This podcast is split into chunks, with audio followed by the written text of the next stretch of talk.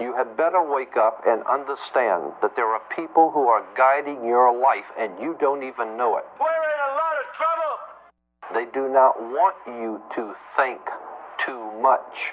That is why our country and our world has become so proliferated with entertainments, mass media, television shows, amusement parks, drugs, alcohol, and every kind of entertainment to keep the human mind entertained.